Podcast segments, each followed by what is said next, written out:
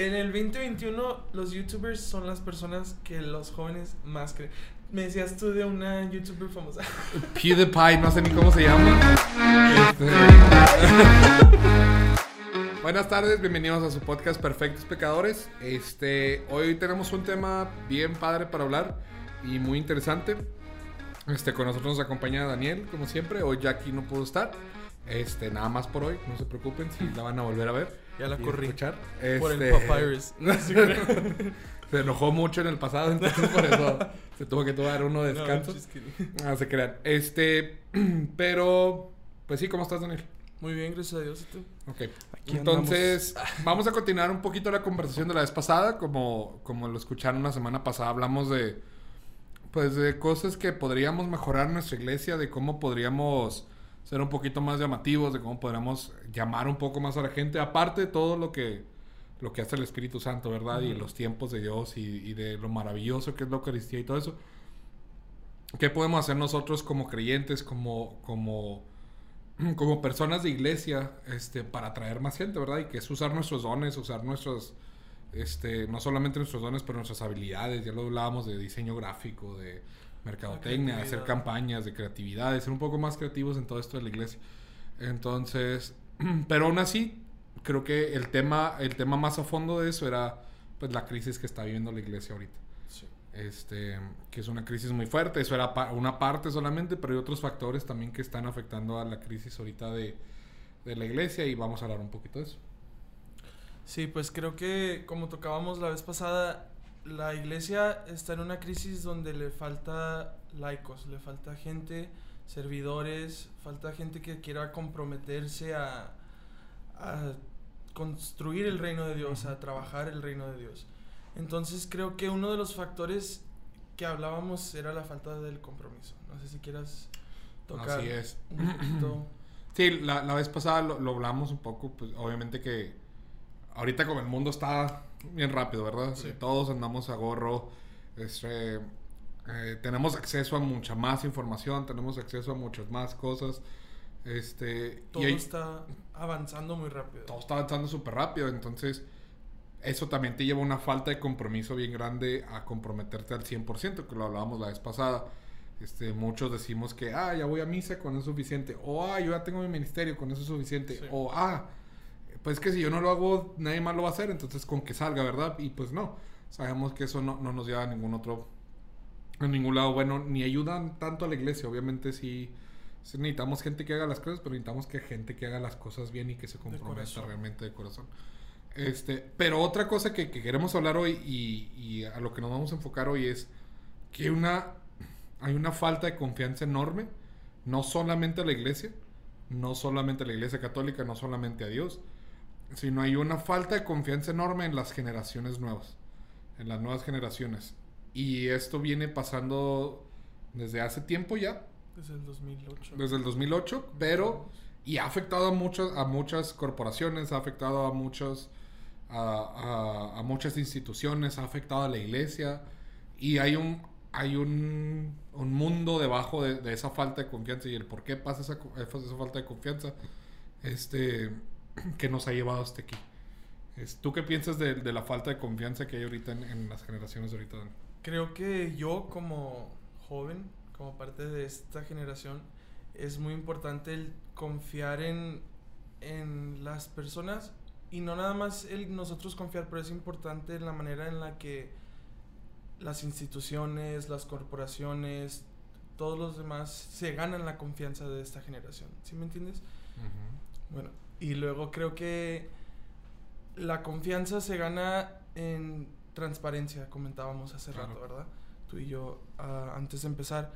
Y creo que a veces eso es lo que nos falta como servidores, como laicos, como coordinadores, tal vez del ministerio, ser transparentes en nuestra vida servicial dentro de la iglesia y fuera de la iglesia. Porque a veces damos una cara en la iglesia y afuera damos otra. Y creo que ahí es donde la gente a la que rodeamos en nuestra vida le damos motivos para no querer comprometerse. Claro. Le damos un ejemplo que tal vez ellos no quieren ver y, y que no se les hace verdadero, ¿sí me entiendes? Sí, claro. Claro, claro. La imagen que nosotros podemos dar como, como en la iglesia, ¿verdad? De somos católicos, vamos a la iglesia, ya nos portamos bien padre y luego salimos y no nos portamos tan padre. Sí. Creo que eso ha afectado mucho, ¿verdad? Pero también, este, creo que va mucho más a fondo y de lo que vamos a hablar y, y va, sí, obviamente nosotros los laicos tenemos mucho que ver en esa falta de confianza, pero va más allá de eso, va en la iglesia como institución y, y lo hemos sabido los últimos años de la iglesia o las últimas décadas de la iglesia, cuántos casos de, de, de controversiales, ¿verdad? De, de Sí. abuso sexual de la iglesia, de sacerdotes, este, de escándalos, de, de muchas cosas que la iglesia ha pasado, de que es una iglesia ¿Qué hace la iglesia prejuiciosa, con su dinero? ¿Qué hace la iglesia con su dinero? Que es una iglesia muy prejuiciosa, que, que nada más te juzga. Esa es como la concepción que por mucho tiempo se ha tenido en la iglesia. La perspectiva m- mala. Claro. Incorrecta. Incorrecta, claro, por lo que sea, por malos manejos, porque la gente no se informa, porque la gente nada más quiere ver lo malo, por muchas cosas, pueden pasar muchas, pero hay, pero ha pasado esas cosas en la iglesia y ha pasado eso y, y tanto ha pasado que la gente ya no confía. Este, pero otra vez, ahorita nos vamos a enfocar, después nos vamos a enfocar un poquito más en la iglesia, ahorita vamos a hablar más de, de qué está pasando con estas nuevas generaciones, este, con la nueva generación que es la generación Z, esta generación tan, tan controversial en los últimos años que aquí Daniel se burla, ¿verdad? Porque él es parte de esa generación, yo no, yo soy millennial. No, no pienso como Este, ellos. Ah, Y, y ahorita estábamos hablando antes del podcast y es muy interesante las, las cosas que vamos a practicar ahorita. Porque hasta nosotros nos, nos llamó la atención bastante. Este, algunas cosas que vimos y algunas cosas que, que traemos para hoy. Y que sí fue así como que un, un abrir de ojos bien grande, ¿no? Este. Y pues bueno, vamos a empezar. Eh, en algo- algunas de las cosas que estábamos leyendo y que estábamos eh, investigando para, para este episodio es de que, como lo dijimos, ahorita la generación Z tiene. Es. Acuerdo a, a varios estudios y a surveys y todo eso, encuestas, eh, es la generación que No menos cree o que menos confía en estas instituciones. Y otra vez, instituciones nos referimos a gobierno, gobernantes, esto- instituciones no gubernamentales y compañías grandes. Entonces, las nuevas generaciones no creen o tienen un porcentaje muy, muy bajo de, de confianza y de que creen que estas instituciones van a hacer algo bueno. Ujú. Este, ¿Qué te pareció eso cuando lo leíste, Daniel? ¿Lo que pensaste la primera vez que lo leíste? Pues se me hizo algo muy... Porque yo lo veo en mi alrededor, ¿verdad? Con mis amigos y así. Lo leía en un artículo y me lo relacioné mucho a mi vida cuando yo crecía. eh, participaba yo en los grupos de jóvenes y mis amigos me decían, pero ¿por qué vas a la iglesia? Like, le- me juzgaban por ir a la iglesia. Porque pensaban que la iglesia los juzgaba a ellos. Ok. ¿Sí me entiendes? Y creo que es de ahí viene la falta de confianza en las corporaciones, en la iglesia, en que el juzgar a alguien los estamos juzgando o bueno, estamos dando una imagen de, de una iglesia que juzga de prejuicios cuando la iglesia no es así. O las instituciones no son así. Ok. Pero la gente que trabaja en las instituciones o la manera que la institución se desarrolla o... ¿sí me- Sí, claro. explico? Sí, sí, sí, Sí, sí, ¿verdad? Sí, sí, sí. Sí, claro. Hay, hay mucha, hay mucho miedo de ser juzgado ahorita en, mu- en- en generaciones. Este, y pues obviamente eso es una barrera bien, bien grande para, para muchos chavos. Para creer. Para creer, simplemente para Sí. acercarte a algo. Sí. Simplemente para acercarte a algo. Sea iglesia, sea no iglesia. Ahorita lo vemos con los partidos políticos. Los partidos políticos están bien súper extremos. O eres izquierda o eres derecha. Pero no hay nada en medio. No hay absolutamente nada en medio. Este, y eso ha generado mucha, mucha, no sé, mucha problemática, mucho todo. ¿Por qué? Porque o eres de un lado o eres del otro. Pero ¿qué pasa con, con las ideas que no compartes? ¿Qué pasa cuando estás en medio? Está ¿Dónde difícil. está el acuerdo? ¿Dónde está el acuerdo? No lo hay. Este, de- leyendo de, de varios, de varios lugares, muchas personas asocian, por ejemplo, la, la crisis económica que hubo en el 2008, este, La recesión. la recesión enorme que hubo, que en donde muchas personas, pues estábamos en esta burbuja, ¿verdad? que nadie se lo esperaba, que nadie, que vino de repente. De repente, pum, explota la burbuja y mucha gente se vio muy afectada. Muy afectada, muy, muy afectada. Lo platicábamos, por ejemplo, Daniel en ese entonces que tenías 8 años. Sí, ocho. 8 años, ¿verdad? Ya es una diferencia enorme de, de yo ya tenía más o menos 18 años, ya vi a mis papás, vi todo lo que estaba pasando. Entonces, aparte de eso del 2008, a la generación nueva ha crecido en un, en un, en un mundo súper globalizado, donde la globalización va a gorro, Ujú. en donde literal tenemos un, un celular nuevo cada año, en donde literal las corporaciones de los, de los celulares Sí, te trabajan dicen, para sacar. te dicen, los updates que vamos a sacar cada año son para hacer tu celular más lento para que compres uno nuevo. Entonces, pues, y eso ya es algo normal. O sea, es algo normal para ustedes, algo normal para su generación. Y aparte, el mundo de tecnología, el mundo de acceso a información que ustedes tienen es enorme y es ilimitado. Entonces, estos tres factores lo manejan como un tsunami, ¿verdad? La primera ola fue el 2008 y luego la segunda ola fue la globalización, la tercera ola toda la tecnología. Entonces, estas generaciones que ahorita están siendo el futuro de la iglesia o que podrían llegar a ser el futuro de la iglesia, no creen. Porque ya para ellos se normalizó esto de me van a engañar, pues, todo esto se puede explotar en un momento. Como que ya están a la defensiva. en Están a la defensiva, claro, claro, claro. Eh, cualquier cosa que les presentas, que les enseñas, que les quieres, que venga de una institución o una corporación, que ellos ya tengan un, una perspectiva, una primera impre- impresión mala de esa corporación, Ya. ya se niegan a cualquiera, cualquier dato, cualquier cosa que venga de eso. Así es, sí, sí. Y es muy triste ver eso de, de mi generación. Sí, claro, o sea, ahorita lo podemos- podríamos platicar con alguien mayor que nosotros, este, nuestros papás, por ejemplo, y pues antes Creían creían porque no había el acceso a, la- a- a tanta información, porque creían porque, porque era algo que, que llamaba la atención, porque era algo que... Pues la fe es creer sin ver, ¿verdad? Claro, Eh, claro nos lo dice, dichoso tú que crees sin, Sin ver. ver. Y creo que es lo que dices, las generaciones de antes creían sin ver. Y ahora el problema es que vemos todo en el internet, vemos todo en la televisión. Ya ni es tanto en la televisión, como lo platicábamos los episodios pasados, social media es todo.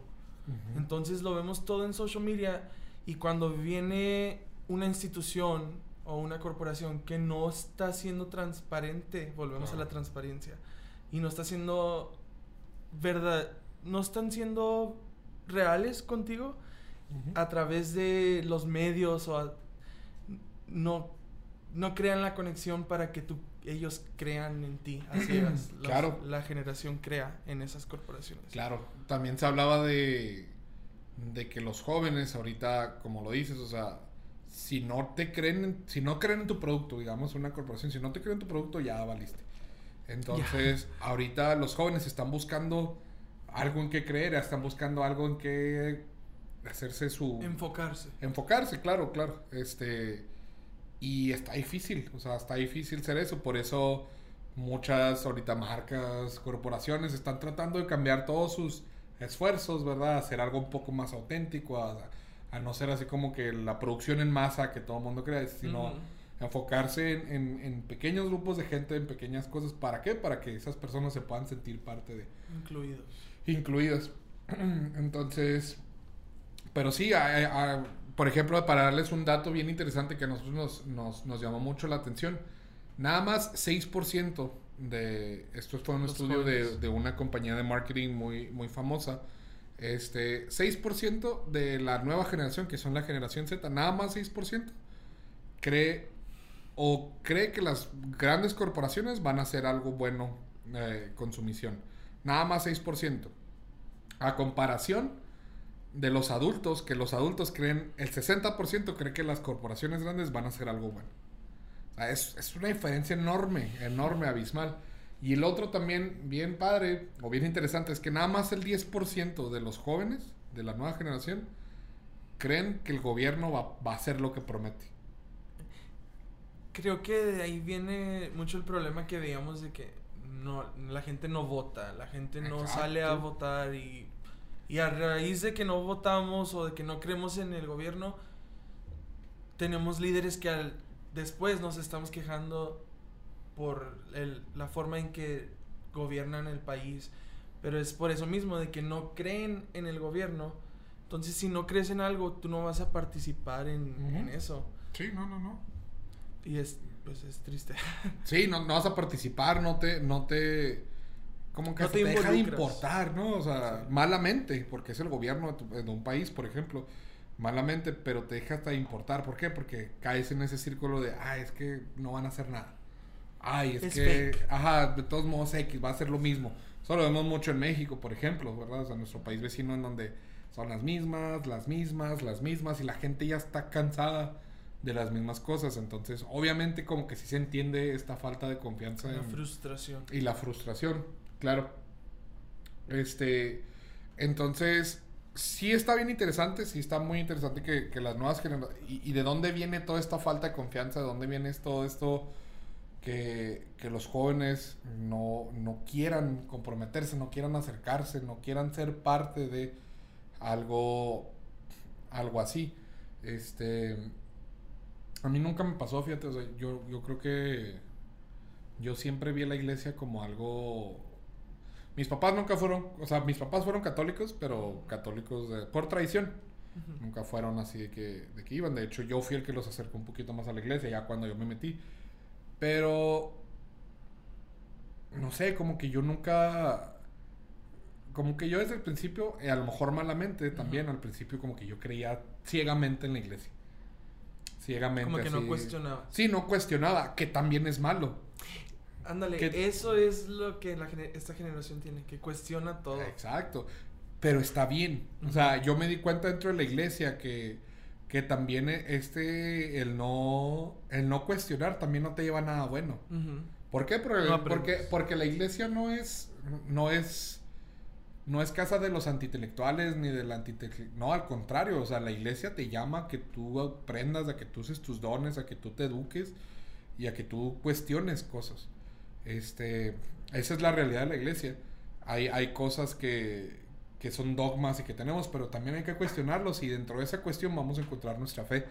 Este, entonces yo así fue mi camino al principio, como que no cuestionaba hasta que te diste cuenta, pero ¿por qué está pasando esto? O sea, ¿por qué pasa esto? ¿Por qué hacen esto? ¿Por qué la iglesia no habla de esto? ¿Por qué los Curiosidad. sacerdotes no hacen?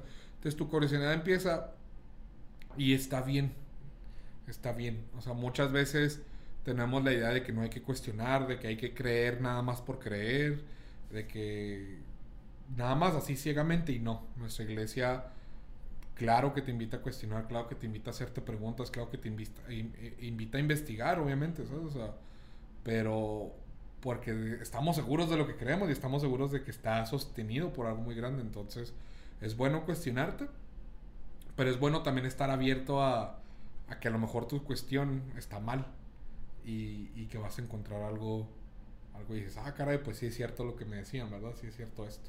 Ujú. Entonces, eso se me hizo muy padre. No sé, ¿tú, ¿tú alguna vez dudaste de la iglesia o tuviste tus dudas? Creo que no, porque como dices tú que tus papás no eran muy tradicionales, pues conmigo fue al revés. Mis papás eran, cuando yo crecía, estaban involucrados 100% en la iglesia, servían. Y creo que por eso nunca cuestioné o dudé. Más sin embargo, como fui creciendo y fui involucrándome en ministerios, en ser más servicio, despertó en mi curiosidad de... Sí, pues eso mismo de por qué la iglesia se manejaba de cierta manera, porque la iglesia no hacía cosas que otras instituciones hacían. Preguntas normales que se hace cualquier joven que Claro. que ve cosas de seculares del mundo y ve a la iglesia y dice, ok, ¿por qué, no, es- por qué está diferente? Y esa era mi pregunta muchas veces, pero más sin embargo me fui educando y entendiendo que la iglesia, pues eh, es, es, un, es el cuerpo de Cristo, ¿verdad? La iglesia. Y muchas veces nos dañamos nuestra imagen de la iglesia por la gente que está en la iglesia, ¿sí me entiendes? Sí, claro. Y creo que es lo que lo que nos falta como institución para ganarnos la confianza es mostrar a Jesús en nosotros. Porque muchas veces no mostramos a Jesús y cuando no muestras a Jesús, entonces no estás haciendo lo correcto. Y creo que al crecer yo vi mucho a Jesús en el rostro de, de mucha gente en la iglesia con la que aprendí. Entonces creo que por eso no cuestioné tanto a la iglesia. Mm. Pero creo que no es nada malo cuestionar. Sí, no, para nada, para nada, te digo, nos... Creo que el cuestionar te lleva a aprender. Claro, definitivamente, y, Y a crecer en tu fe, porque y hay miedo, fíjate, a mí me tocó mucho, hay, hay miedo de la gente de, es que no cuestiones, a Dios hay que creerle. No, o sea, no tiene nada de malo, Sí. no tiene nada de malo cuestionar, obviamente hay... hay Pero es que no estamos cuestionando a, Di- claro, a Dios. al, menos, al menos yo nunca lo hice, hay gente que sí lo hace, pero hasta en, es- hasta en ese cuestionamiento, o sea, Dios, Dios es real, o sea, y nosotros tenemos que creer que, que nuestro Dios es tan real que va a aguantar cualquier cuestionamiento, o sea... Y Dios te va a responder a tu pregunta. Exacto, adelante, adelante. Tal vez- A veces pensamos como que le preguntamos algo a Dios y queremos que nos conteste ya, ya, ya. sí. Pero a veces Dios nos va a tardar en darnos la respuesta de diferentes Exacto. maneras. Obviamente, dentro de ese cuestionamiento, pues tiene, como lo dije ahorita, tiene que haber un, un corazón abierto, una mente abierta. ¿Para qué? Para que el Espíritu Santo pueda actuar y te pueda contestar todo el cuestionamiento que tienes. Obviamente, en nuestra iglesia así lo creemos. Cuestionar simplemente por cuestionar y por desmentir algo. Pues, obviamente ahí vas con una mente cerrada y con un corazón cerrado. Entonces, sabemos que el Espíritu Santo no actúa así. O sea, tú Ujú. le tienes que abrir las puertas.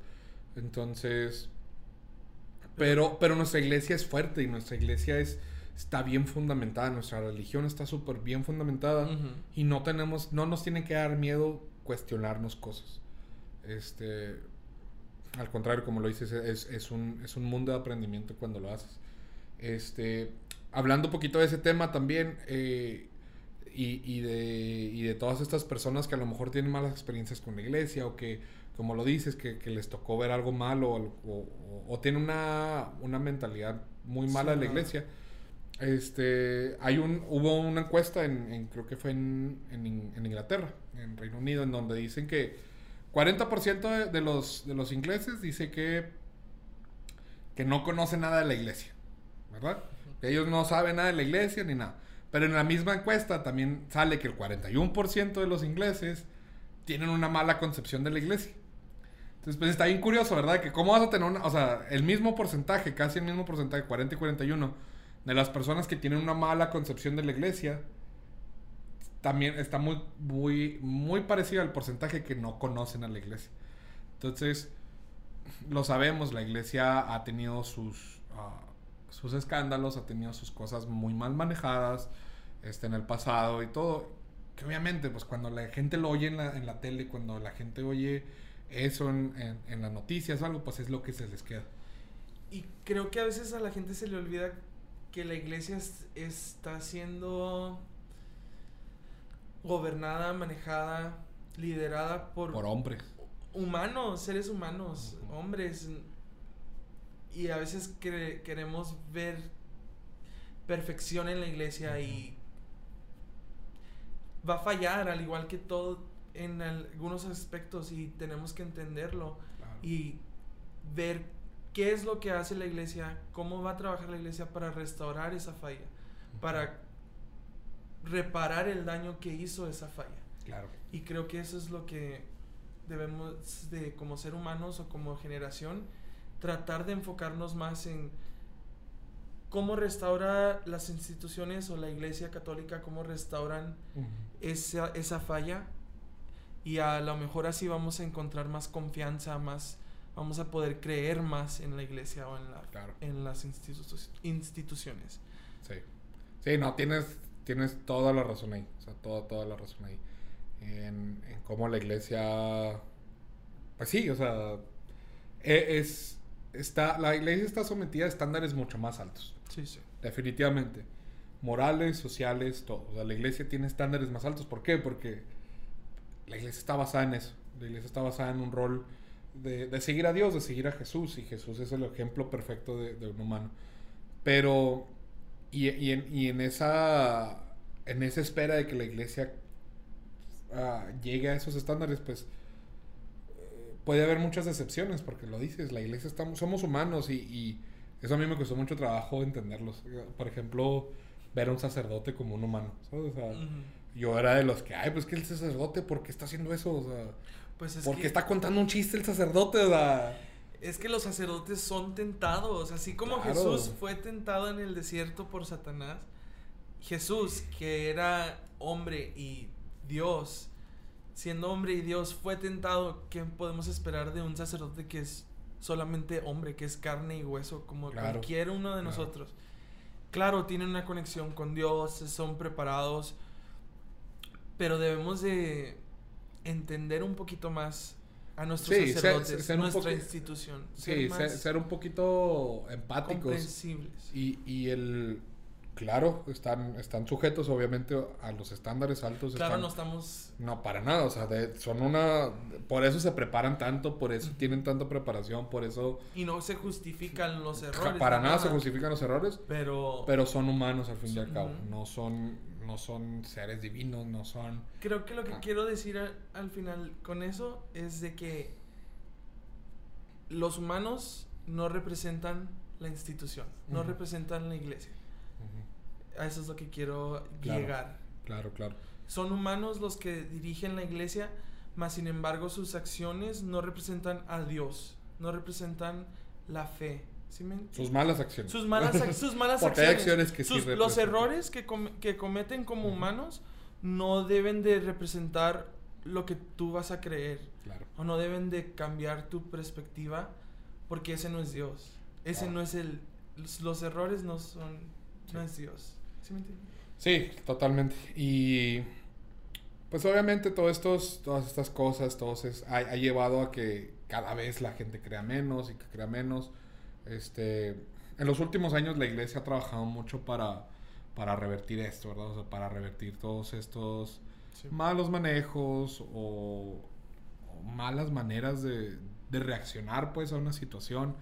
Este, tal es el caso de, por ejemplo, toda la renuncia de los obispos de Chile por todos los escándalos de abuso sexual, este, la renuncia del arzobispo de Washington también por el encubrimiento de cosas, que está bien, o sea, está bien, eso, eso es, es- es- se deben de tomar acciones legales y, se- y debe haber consecuencias a los errores, pero esos errores, como tú dices, no, no, no No marcan lo que es la iglesia, no representan lo que es la iglesia.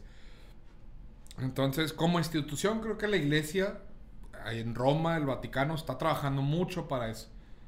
Estamos a un mundo de distancia todavía para poder Llegar. llegar a eso y para poder todavía, para poder decir, ya pueden confiar totalmente en nosotros. ¿Por qué? Porque se tienen que cambiar muchas cosas, pero la iglesia va por buen camino. O decir, ya nos ganamos la O ya nos ganamos la confianza. Están, vamos por buen camino, pero falta mucho camino. Ujú. Pero yo creo que volviendo a lo que tú decías también al principio, es que nos toca a nosotros para ganarnos la confianza de, de las personas. Ahorita me llamaba mucho la atención este, lo que dijiste de transparencia.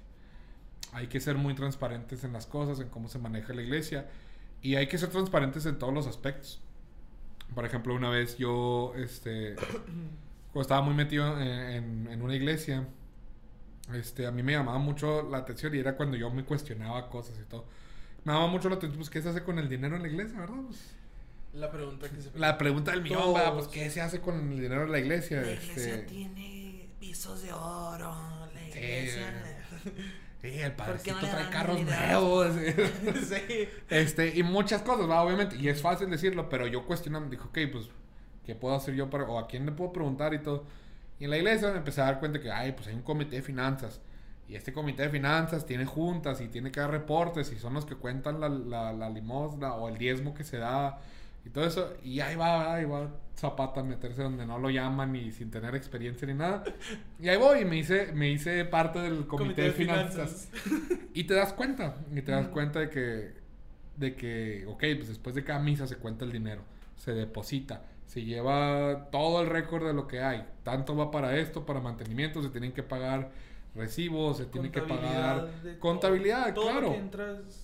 ¿Por qué? Porque la iglesia tiene gastos, porque la iglesia tiene salarios, porque la iglesia Exacto. tiene, tiene muchas cosas. Entonces ya cuando lo ves dices, ah, caray, No, nada más es el padre. pues sí, no, no vas a ser padrecito, no, no, no. Su Mercedes. Sí, no, no, no, no vas a ser padre. Hay muchísimos gastos de la iglesia. Pero, ¿qué pasa? O sea, ¿qué hubiera pasado si yo no me hubiera metido? ¿Sabes? Si tu curiosidad no se Si mi curiosidad no me hubiera- ajá, no hubieras No, hubiera, no me hubiera dado cuenta de esto. No quiere decir que esté bien, no quiere decir que esté mal que yo me lo pregunte o que esté bien que yo me lo haya preguntado.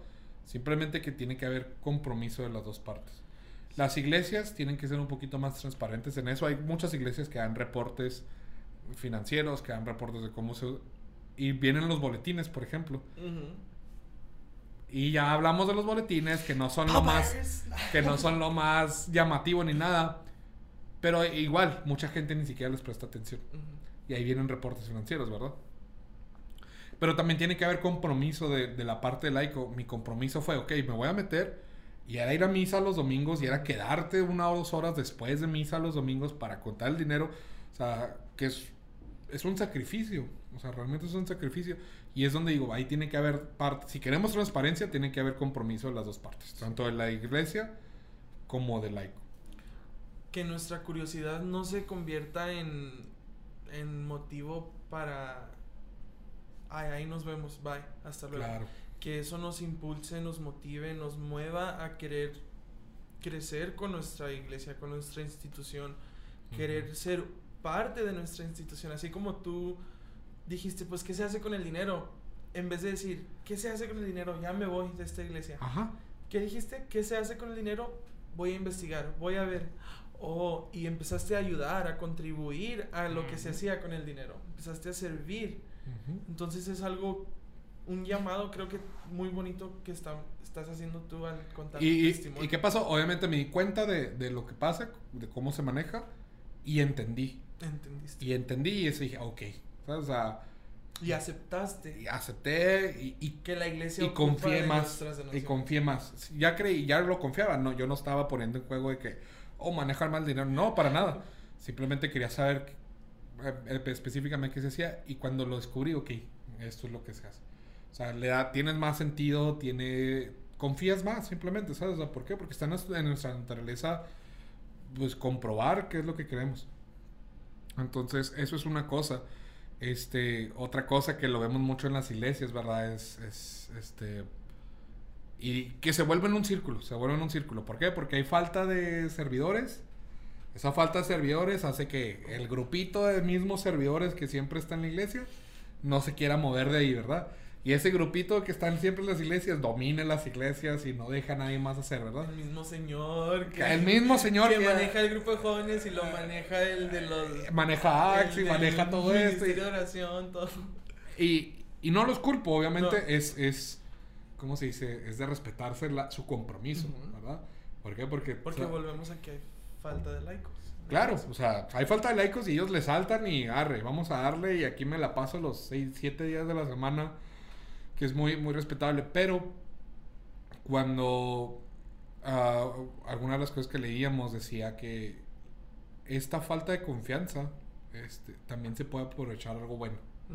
¿Por qué? Porque cuando hay esta falta de confianza, cuando hay algo que pasa que rompe y que hace que la gente se cuestione y todo, eh, hay, hay, la oportunidad para que la gente se acerque y, y haga un cambio. O sea, o, o sea parte de este, de que la gente diga, ok, pasó esto y, y, no confío, entonces, ¿qué puedo hacer yo?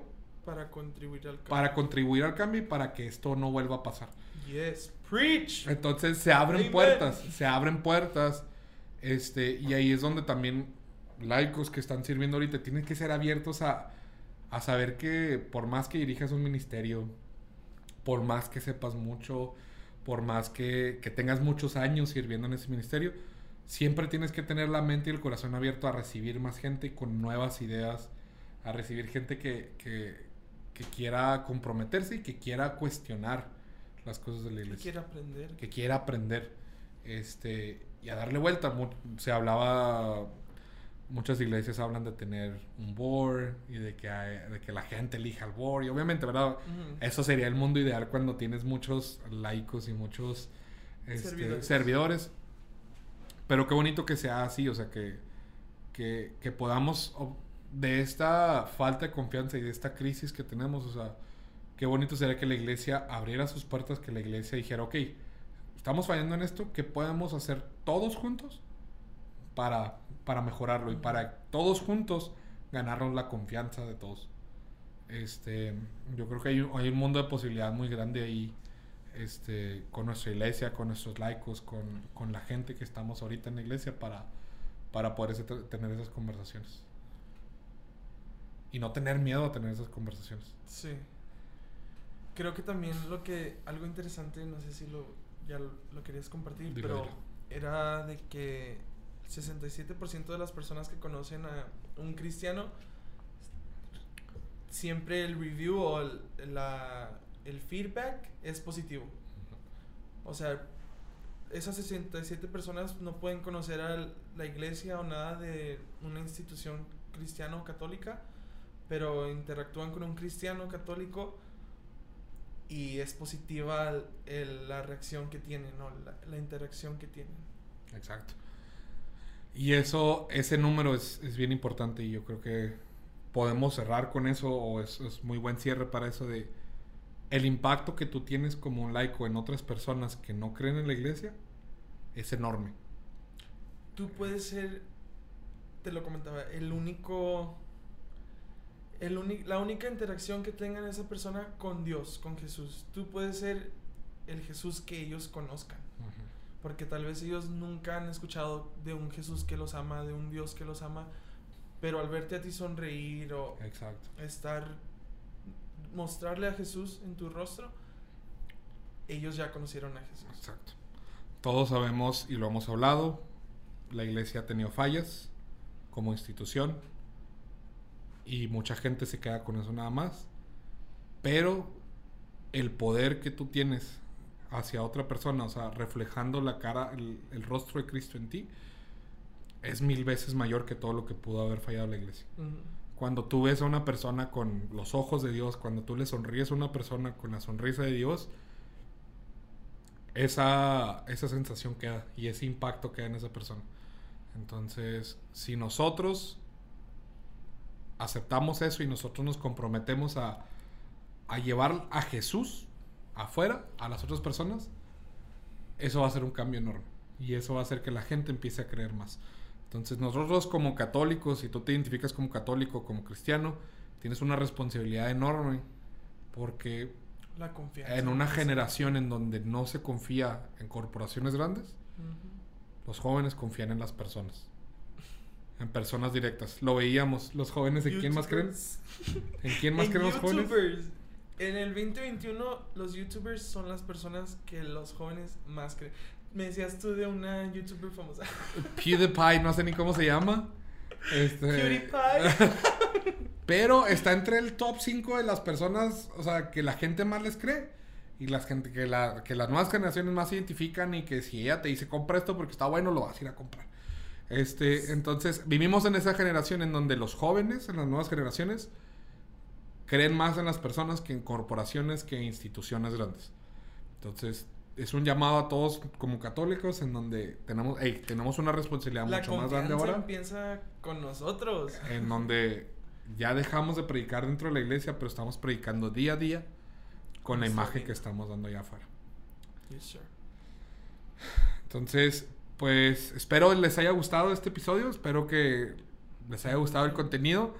Este, si les gustó, denle like, háganos follow, este, déjenos sus comentarios, créanme que los leemos. Compártanos Aunque han con sido sus como amigos. cinco en los últimos tres videos, pero los leemos todos. pero, Toda la este, noche. Toda la noche leyéndolos. Díganos si, si decimos algo que no les parece, si decimos algo que necesitamos aclaración o que, o que tienen preguntas o que quieren que vayamos más a fondo, díganos con toda confianza este, y, y, lo vamos a hacer.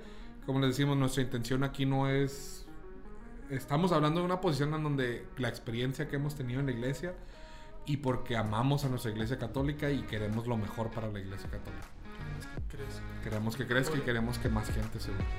Entonces, nos vemos la semana que entra. Dios los bendiga. Adiós.